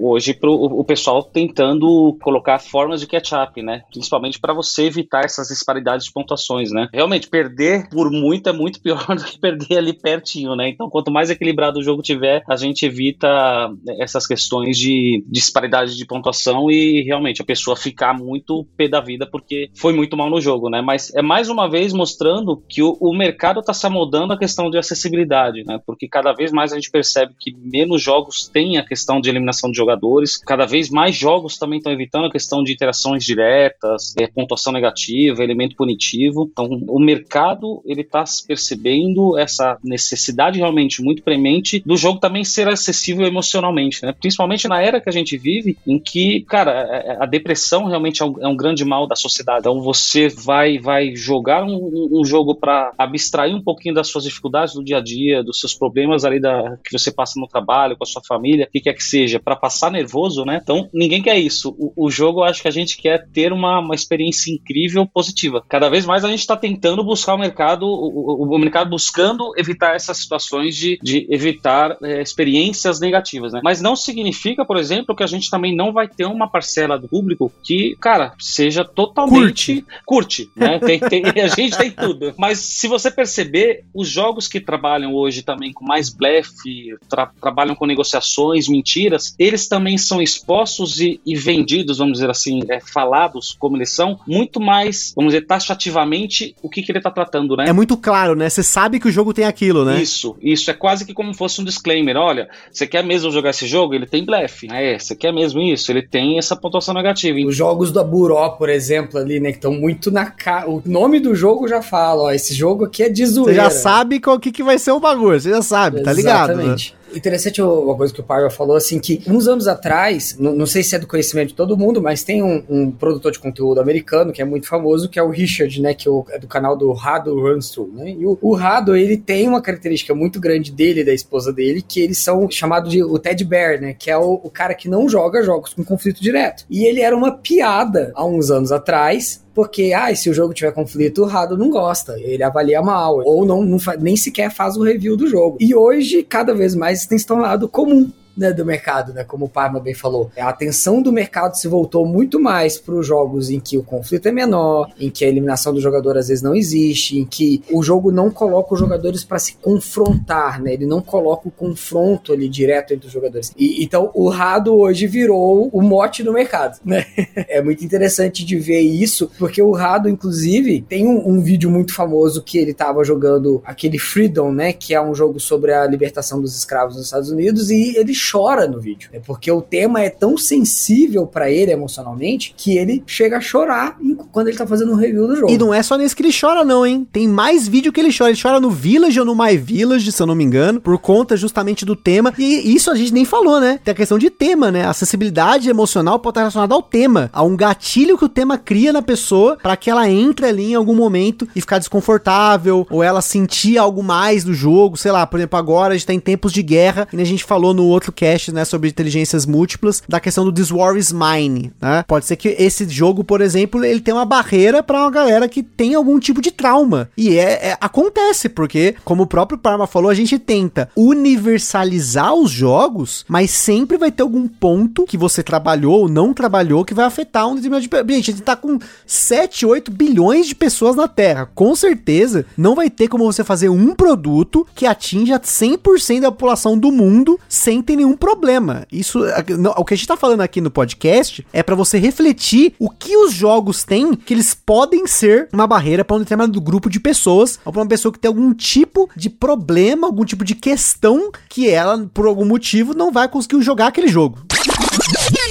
Olá, ouvinte do Gambiarra BG, Fábio aqui, editora Atrevido, invadindo novamente esse cast, mas para dar um exemplo mesmo, para ilustrar um pouco o tema, eu sou uma pessoa que não tem vontade nenhuma de jogar Village, por mais que o jogo seja super bem ranqueado, super bem posicionado, seja o top 1 de muita gente, mas esse tema realmente me faz pensar em coisas que eu não gostaria de pensar, especialmente no momento em que eu tô sentado para poder espairecer um pouco as ideias, né? Que é justamente essa questão de envelhecimento de morte, etc, etc. Então é isso aí, só para dar um exemplo mesmo. Tô adorando esse papo e agora vamos seguir com o cast.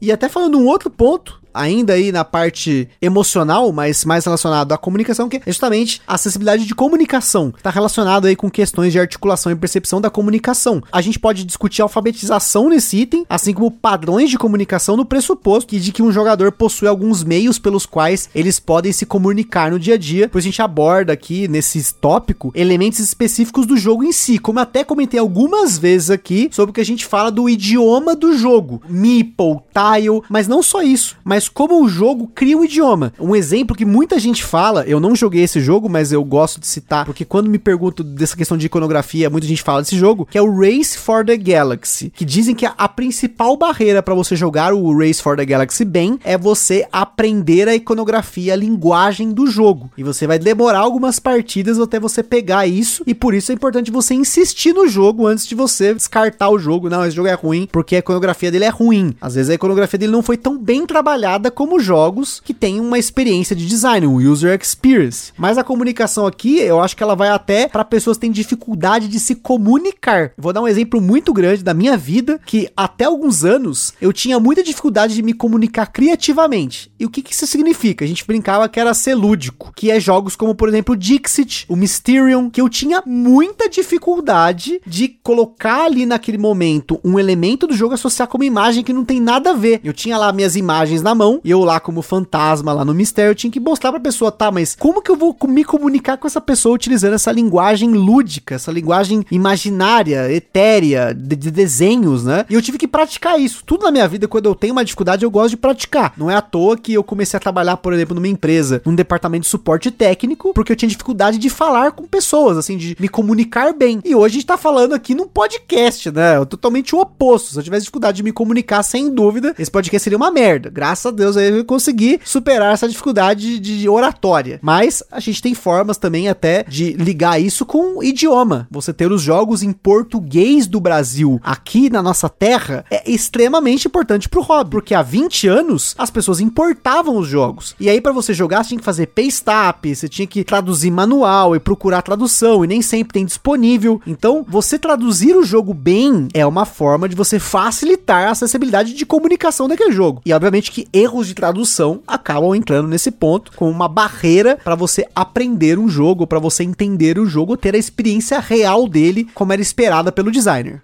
Você citou um exemplo que eu achei muito interessante, Gustavo, com relação, por exemplo, à iconografia ali do Race. E tem jogos que não conseguem passar bem essa ideia, mesmo quando eles usam texto. Vou dar dois exemplos muito próximos aqui para mim, que é, o primeiro jogo é o Marvel Champions, que é um LCG da, da Fantasy Flight, que foi lançado, se eu não me engano, em 2019, alguma coisa assim, que já tem uma cacetada de expansão e que ainda nem sequer veio pro Brasil. O Marvel Champions, todas as cartas dele têm né, ações ali que estão descritas através de texto, tá? E esse texto usa uma palavra-chave e depois tem uma descrição do que, que é que essa, que essa carta tá fazendo. A descrição da palavra-chave, às vezes, ela era contraditória de uma carta para outra. E isso gerou muita confusão e muitas perguntas no BGG ou no Reddit também estavam, né, eram levantadas pelos jogadores e cada jogador interpretava de um jeito diferente. Às vezes o cara jogava, ah, essa carta aqui, o que, que ela faz? Ah, ela é um counter que na hora que o outro, que o, o minion lá do vilão te atacar, você pode fazer isso. Ah, não, mas eu entendi diferente. E assim, e tava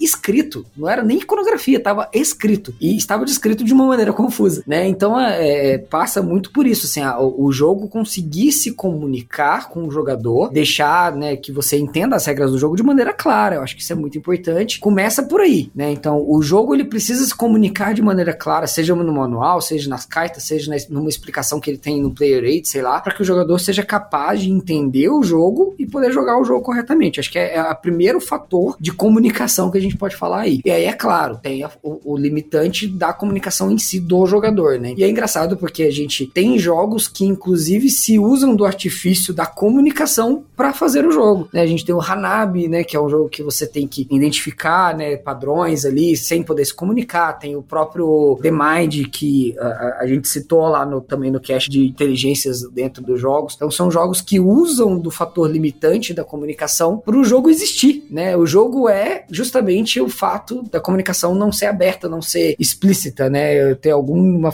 de alguma forma uma dificuldade de comunicação. Nesse ponto da, da acessibilidade por comunicação, eu vejo que é um dos principais em que o jogo ele acaba é, servindo até como um, um instrumento que vai favorecer você a, a diminuir essa dificuldade, né? Porque a, a, gente sabe que existem diversos tipos de personalidades, né? Tem pessoas mais é, introvertidas, outras mais extrovertidas, mas eu garanto para você, se você começa a jogar um, um na mesa, aquela pessoa mais introvertida ela vai começar a se soltar aos poucos. Né? Então, o jogo ele também serve como esse instrumento para você adquirir essa articulação, ou começar a se comunicar melhor, ou começar a realmente a ter uma comunicação mais, mais efetiva, né? Nesse ponto, eu acho que apesar de ser algo que a gente tem que se preocupar com a acessibilidade, o próprio ato de jogar ele vai estar tá eliminando aos poucos essa questão, esse ponto, né? Não, com certeza. E, e até um exemplo que o Butileiro falou no jogo que eu acho que a principal barreira dele ser um jogo para todo mundo, ele deveria ser, todo mundo deveria ter experiência desse jogo para poder falar, né, direito, que é o Innovation, que é um jogo que eu amo, eu amo Innovation, assim, eu adoro Innovation, só que eu entendo que por mais que o texto dele foi muito bem traduzido, mesmo no inglês, você tem algumas frases que é difícil de interpretar, porque o jogo em si, ele é todo nas cartas e nos efeitos delas e cada efeito de cada carta muda o jogo completamente. Tanto que existe um Frequent Asked Questions no site da editora original do Innovation que tem 16 páginas. E quando eu li aquilo antes de jogar, eu falei: caraca, é tudo isso, mas não é possível. Aí quando eu fui jogar, que eu fui entender um pouco do que, que a galera reclamava. E não só esse jogo, né? O próprio Motainai, o Glory to Home, que também são dois jogos aí do mesmo designer, que é o Karl Schudik, que eu gosto tanto, também tem essas questões. Mas obviamente que, como o Parma falou, conforme você vai jogando o jogo, entendendo como ele funciona, a máquina dele, a linguagem dele, você quebra essa barreira. Então, eu acho que assim, novamente, não tem nada a ver com esse cast, gente, mas falando Innovation, se você jogou Innovation e não entendeu os efeitos, entra para jogar com outra pessoa que já jogou, para ela te explicar, ela vai te falando. Insista um pouco, porque é um jogo baratíssimo que é sensacional. E aí, entra num, por exemplo, um jogo que eu amo muito, que é o Clickerion, e eu tenho uma dificuldade tremenda com esse jogo por conta das profecias. É um item do jogo que ele foi muito mal trabalhado, na minha opinião. Porque você tem uma área do jogo que tem umas profecias, elas são umas fichas, umas bolinhas, e nela tem um desenho. E aí tem no verso de todos os player aids como funciona cada uma dessas bolinhas. Só que, gente, a iconografia é tão complexa que dificilmente olhando o ícone eu lembro o que que é. Porque tem um, mais de 20 ícones lá. Então toda hora tenho que ir no manual, olhar o que que é. Então às vezes eu tiro esse item do jogo, porque o próprio manual fala, você pode jogar sem. Eu já jogo sem, porque, tipo, é difícil, trava o jogo. Eu tenho que ficar, tipo, sei lá, eu acho que numa jogatina de uma hora e meia, que a gente fez, acho que é a penúltima jogatina que a gente fez com a, a, essa expansão, pelo menos uns 20 minutos, foi toda, foi porque ficar parando. Ah, que que é isso aí? Ah, tem que olhar manual. Ah, começou a rodada nova, entrou mais uma. Que que é? Aí vai olhar. Ah, mas eu não entendi. Aí tem que explicar. Então, mesmo a gente que já joga o jogo bem, tinha dificuldade com esse item porque ele é mal trabalhado. Aí pior, né? A comunicação aí tá ruim, porque você só tem o ícone na ficha, né? E você tem que olhar no manual, você tem que procurar onde tá o desenho. Não tem uma referência numérica. Por exemplo, ó, essa aqui é a ficha 1. Aí você vai no manual, pô, tá aqui a ficha 1, a ficha 20, pô, legal. Eu já vou na 20. Não, você tem que olhar o desenho, olhar no manual para ver onde tá no manual. Então, assim, esse é um elemento péssimo do jogo. Acho que, assim, é dos jogos da Mind Clash que você tem que criticar alguma coisa, é isso. É essas profecias do Clicker. Podia ser muito facilmente solucionada colocando um número em cada uma delas e um número no manual. Acabou, zerou o problema. Mas aí, se a gente for criticar jogos com problema de comunicação, a gente vai até amanhã falando aqui. Né? e é um problema bem específico do nosso mercado que trabalha com jogos analógicos, né? Se, se a gente tá num jogo de videogame, isso daí resolve com um patchzinho, você sobe lá, Total. a pessoa baixa a atualização, resolve, né? Mas é realmente para o pessoal ver como é difícil, né? E, e até para surgir um produto, tem todos esses cuidados para não, não ter esses probleminhas aí de comunicação. Eu acho que pra gente finalizar esse item aqui, que com certeza é uma questão de acessibilidade, que é a acessibilidade socioeconômica, ainda mais nos tempos que a gente vive hoje. Aqui a gente tá relacionado à questão de representação, diversidade e inclusão, também são abordados aqui nessa sessão, os custos e modelos de negócio, incluindo quando os jogos têm elementos colecionáveis, ou quando eles funcionam num pressuposto de expansão, ou quando o jogo tem né, uma produção muito forte, né, uma produção muito cara, e o jogo, né, por consequência, é um jogo mais caro. A gente fala obviamente, obviamente, aqui poderia entrar em elitismo, que muitas vezes falado aí de elitismo no hobby, e não é só aqui no Brasil, tá? Porque muitas vezes o pessoal fala, não, mas é no Brasil, isso não é só no Brasil, não. Se você procurar no BGG, cada vez mais, você vê a galera reclamando desses jogos saindo aí com um preço público sugerido de 100 dólares para mais, e aí tem questões, obviamente, salário mínimo, salário médio, é, localização, enfim, tem uma série de questões. Antes da gente comentar sobre isso, eu queria comentar aqui também, todas essas descrições, essas, essas categorias que eu coloquei aqui, elas fazem parte desses artigos do Meeple Like Us, então é só para deixar referência que eu falei vários textos aqui, mas não foram textos que eu bolei, eu só traduzi eles da minha forma aqui e adaptei para vocês, porque esse conteúdo tem um artigo muito legal que eles categorizam isso, porque obviamente é um conteúdo que a gente usou como base, mas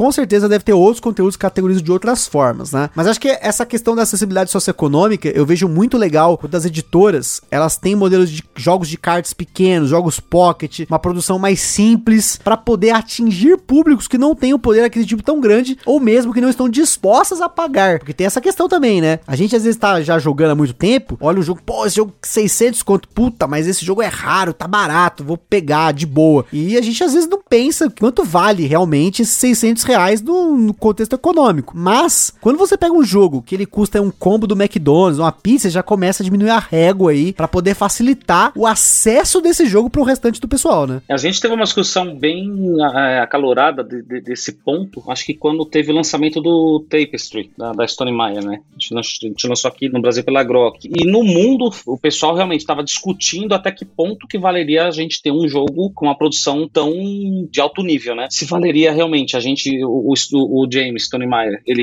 focar em, em, tentar ampliar ao máximo o mercado daquele jogo ou entregar um produto assim extremamente de, de luxo, né? O ponto que eu trago até para discussão é realmente a preocupação que eu tenho é também de às vezes a gente buscar essa universalização e deixar a régua também muito para baixo, porque por exemplo, um público que eventualmente tenha condições de adquirir esses tipos de jogos, esse tipo de produto, ele também não vai não, não vai ter, né? A gente de certa forma vai conseguir ampliar ao máximo o mercado trazendo jogos de produções mais simples, mas mas de certa forma a gente estaria baixando a régua em termos de qualidade de produção, né? Então eu, eu não sei até que ponto que é tão interessante a gente também ter só um caminho. Por isso que eu acho que é, é quanto mais exemplos diferentes de jogos a gente tiver, mais modelos de negócio diferentes a gente, a gente tiver, é, a gente vai conseguir atingir públicos diferentes também, né? Essa é a grande importância de ter tantas editoras hoje no mercado, com várias linhas de produtos, para poder atingir aquele cara que quer comprar um jogo mais tranquilo, um card game, e ao mesmo tempo o cara que quer comprar comprar um Kickstarter, ele quer um jogo do Vitor Lacerda com insert lá, customizado, game trace, não sei o que, porque são diferentes produtos para provavelmente diferentes públicos, mas obviamente que vai muito da época também, da economia, de como que tá as coisas. Eu acho que tem valor, até por isso que tem um caso bem icônico, que foi o Herdeiros do Khan, que saiu aí com uma produção da Estrela, que é um eurozão topzera, mas que muita gente que é o público-alvo desse jogo dentro do nicho de board games não gostou do jogo pela produção, e não pelo design, mas pela produção dele, por aquelas cartas destacáveis, você tem aquele padrão de pininho de ludo tal. A gente, quando fez, inclusive, o cast do Herdeiros do Cão, a gente tentou enxergar além disso, porque eu, como consumidor, eu não busco um produto desse, desse tipo, né? Com, esse, com essa qualidade, com aquela caixa de papelão enrugado. Mas ao mesmo tempo eu enxergo que a gente vai ter outros públicos que vão ter acesso a esse jogo que provavelmente custaria 3, 4 vezes mais por ele ter uma produção menor. Mas vai muito de quem está tentando atingir, porque esse público que já é mais gourmand de jogos de tabuleiro, quer a produção top, quer miniatura, que quer um Castles of Burgundy com, sei lá, tripla camada de tabuleiro, com overlay, com expansões, não sei o que, com caixa gigante, com verniz localizado, caralho 4. Esse cara não vai querer o Herdeiros do Khan naquela produção, ele vai querer pimpar o jogo depois, mas eu acho até mais fácil você, como consumidor, procurar alternativas para pimpar um jogo, né, para melhorar ele, do que você conseguir diminuir o jogo depois pra galera poder consumir numa versão, entre aspas, capada da produção. Não sei se isso faz sentido para vocês. É, eu acho que o que aconteceu na época do Tapestry foi justamente isso, Gustavo. É, a galera que comprava enxergou que o jogo poderia ter tido uma produção não capada, mas assim, se todas aquelas minis de resina já pintadas fossem na verdade tiles e você tivesse a opção de comprar separadamente as minis, a, o jogo teria um custo muito mais baixo, seria muito mais acessível, né? Que é o tempo que a gente está discutindo, e que o cara que quer a, a mini, o cara que quer o jogo mais pimpado, ele corre atrás depois. E não é como se o Jamie não pudesse fazer isso, né? Né? Ele fez isso com vários outros jogos da editora, que tem né, a versão, o produto retail, digamos assim, e você tem a possibilidade de comprar aquelas Crash Box que ele faz, Treasury Box que ele faz, moedas de metal separado. É tudo ele, ele já fazia isso com outros produtos, né? Então, a, a, o que eu entendo é o mercado ele tem cada vez mais sim, né, no meu ver, trazido uma elitização do produto board game enquanto é,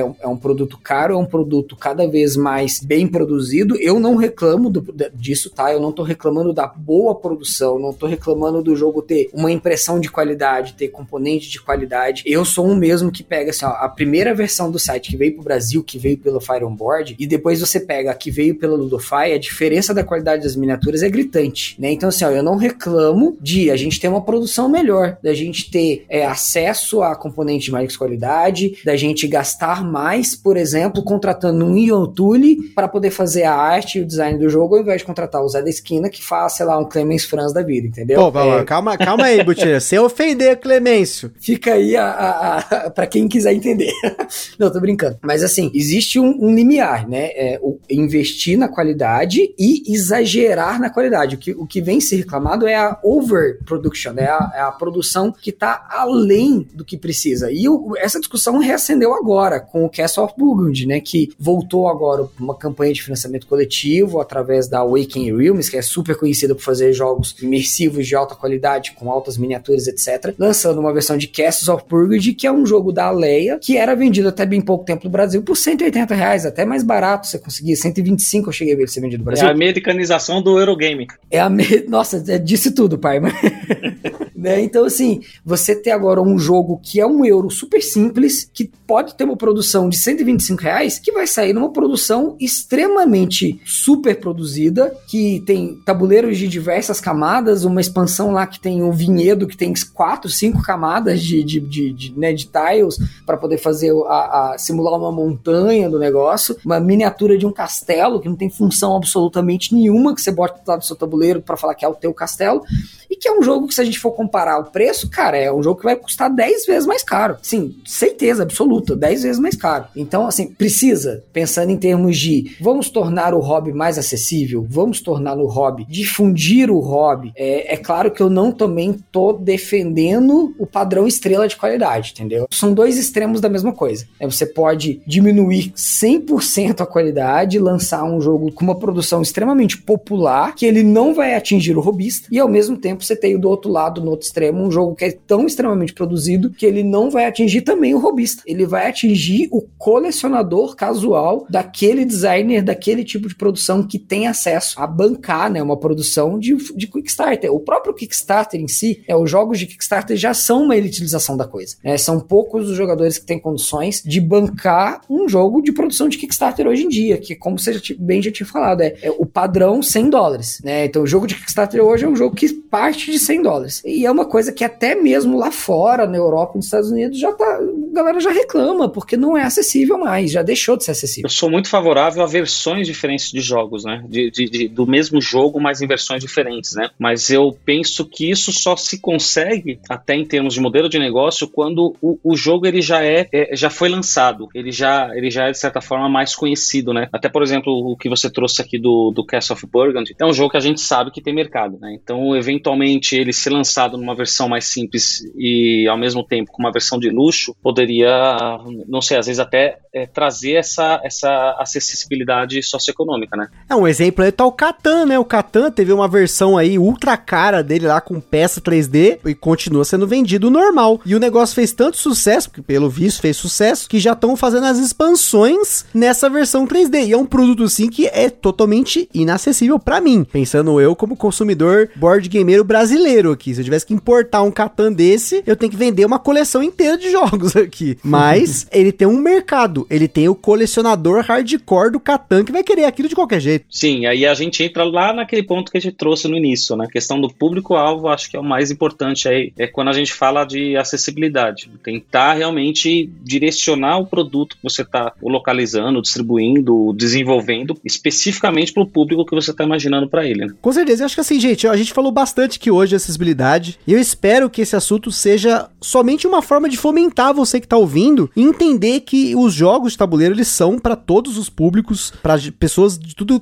quanto é lugar, de diferentes backgrounds, diferentes raízes. E é importante quando você está pensando num jogo, não só para desenvolver o jogo, porque a gente tem pessoas que querem desenvolver jogos, mas para você na hora de escolher um jogo para jogar, você tem isso em mente, porque o produto já está feito, você já tem a escolha, você tem hoje jogos sendo lançados dois, três, cinco jogos na semana aí, e você tem jogos para pensar nisso, para você tentar pegar a pessoa com quem você vai jogar, o grupo que você vai jogar, será que esse jogo aqui ele vai ter uma boa experiência pensando em todos esses aspectos que a gente colocou, né? O exemplo que o Butileiro começou falando aí com relação ao datonismo. Será que esse jogo você vai colocar essa pessoa para jogar com uma determinada cor? Será que as cores? Então assim, às vezes a gente não pensa nisso porque não é a nossa realidade. Mas entrando muito no detalhe, tem muita coisa para se abordar nesses assuntos. O que a gente fez aqui foi só uma palhinha de cada um deles. A gente poderia fazer um episódio só sobre um determinado tópico desse, já seria um episódio muito completo, mas a gente quis apenas fomentar essa discussão para você que tá ouvindo aí, pensar o que você acha sobre o assunto, que tópicos que você considera de acessibilidade que são importantes para você ou que são importantes que não foram discutidos, que pode ser a gente colocou aqui como modelo dessa pauta os artigos do Meeple Like Us e até alguns outros artigos que a gente leu no Reddit ou até outras plataformas como o BGG. Existem pessoas discutindo sobre isso, só não acho que tem muitas pessoas discutindo. Então, essa foi uma pauta que eu espero que outras pessoas, os criadores de conteúdo também, levantem aí para discutir, porque hoje a gente tem uma indústria de jogos de tabuleiro crescendo no Brasil e quando eu digo indústria de jogos, não é só os jogos lançados e importados, mas designers brasileiros estão criando jogos aqui com iniciativas como, por exemplo, a Ludofan, que tem aí jogos aí como o Stop, que é uma iniciativa daqui, né? né?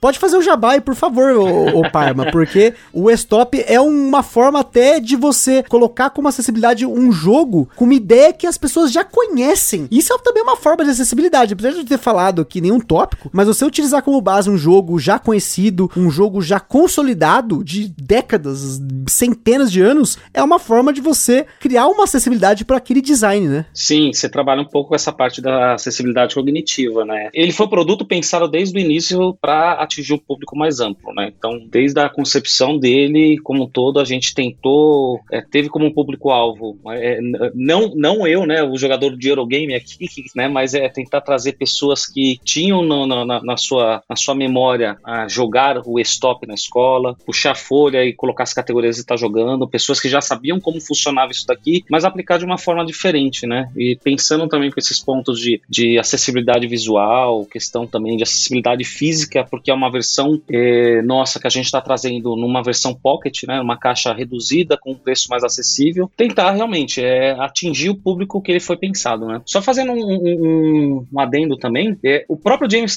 o Stonemeyer aqui, Stegmaier, Stonemeyer não, Stonemeyer é a empresa dele, o James Stegmaier, ele fala um pouquinho também, ele trabalha um pouquinho com esse tema de acessibilidade, então vale a pena, para quem não conhece o site dele, entrar lá no site da Stonemeyer Games e procura lá também essa parte de, de acessibilidade, tem várias outras discussões, ele discute também a questão de é, a própria acessibilidade no tempo de setup da mesa, né, o tempo que você gasta ali para fazer o setup, ele também é, é, é acaba sendo considerado acessível para o seu público, né? E alguns outros pontos também, como presença de mesa, o tamanho da mesa que você precisa ter para jogar o jogo, né? Então, quisesse aprofundar um pouquinho mais esse tema aí, recomendo também. E eu fiz questão de mencionar o Stop, porque na capa do Stop tá lá, produto adaptado para daltônicos, isso aqui é importantíssimo, gente. Olha só que legal, um produto desenvolvido aqui no Brasil já pensando nesses aspectos. Então é isso aí, pessoal. Queria agradecer aqui ao Parma e ao Butileiro por esse cast maravilhoso. Mais uma vez, a gente conseguiu trazer um tema complexo, mas com uma leveza daquele jogo com regras elegantes. Sabe quando a galera fala, poxa, esse jogo tem regras elegantes? Pois é, a gente tentou aqui, de uma forma elegante, trazer um assunto complexo, mas com uma leveza aí para você poder aproveitar o podcast, conhecer um pouco mais sobre esse assunto e refletir também, que é importante. Podcast também é reflexão. Valeu, Gustavo. Obrigado aí pelo, pelo convite mais uma vez. Estou super feliz mesmo. Fiquei muito feliz de ter participado, ainda mais falaram com você,